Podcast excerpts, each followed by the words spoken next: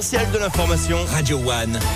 Info. Bonjour Eric, bonjour à tous. C'est le jour J pour Montpellier. Aujourd'hui à 18h, on saura qui de Montpellier 7, Rouen ou encore Clermont-Ferrand sera nommé capitale de la culture 2028. Hier, une délégation menée par le maire de Montpellier, Michael Delafosse, a été reçue au ministère de la Culture pour être auditionné par le jury. Le vélo banni du tramway Montpellier-Rhin, décision de la municipalité après la prévision d'une forte hausse de fréquentation dans les mois à venir.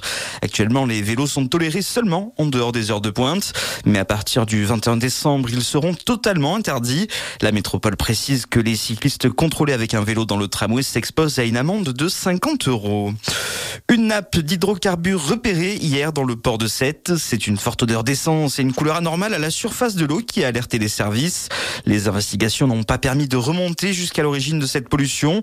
Dans l'après-midi, un barrage filtrant a été mis en place et le reste de la nappe non captée s'évaporera grâce à l'action combinée du soleil et du vent. C'est parti pour trois mois de travaux sur l'avenue qui longe le golfe à Agde. La ville a annoncé le week-end dernier sur ses réseaux sociaux que l'avenue des Alizés allait enfin bénéficier d'un traitement en profondeur. Depuis hier, la circulation se fait en sens unique avec une déviation pour aller dans l'autre sens.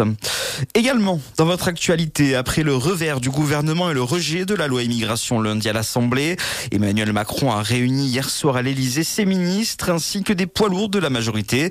Face à cette crise politique, le président a une nouvelle fois écarté l'hypothèse d'une dissolution à l'Assemblée ou d'un 49-3 sur le texte. Et enfin, on termine avec un mot de sport, du football et la Ligue des Champions. Le RC Lens jouera les barrages d'Europa League. Les Lensois ont terminé troisième de leur groupe après leur victoire hier soir de Buzyn face au FC Séville. Ce soir, c'est le PSG qui tentera de valider son ticket pour les huitièmes de finale de la Ligue des Champions. Les Parisiens se déplacent à 21h sur la pelouse du Borussia Dortmund. C'est la fin de ce Flash Info. Bonne journée à tous avec Radio One. Merci beaucoup Pablo. Revenez nous voir dans une heure pour refaire le point.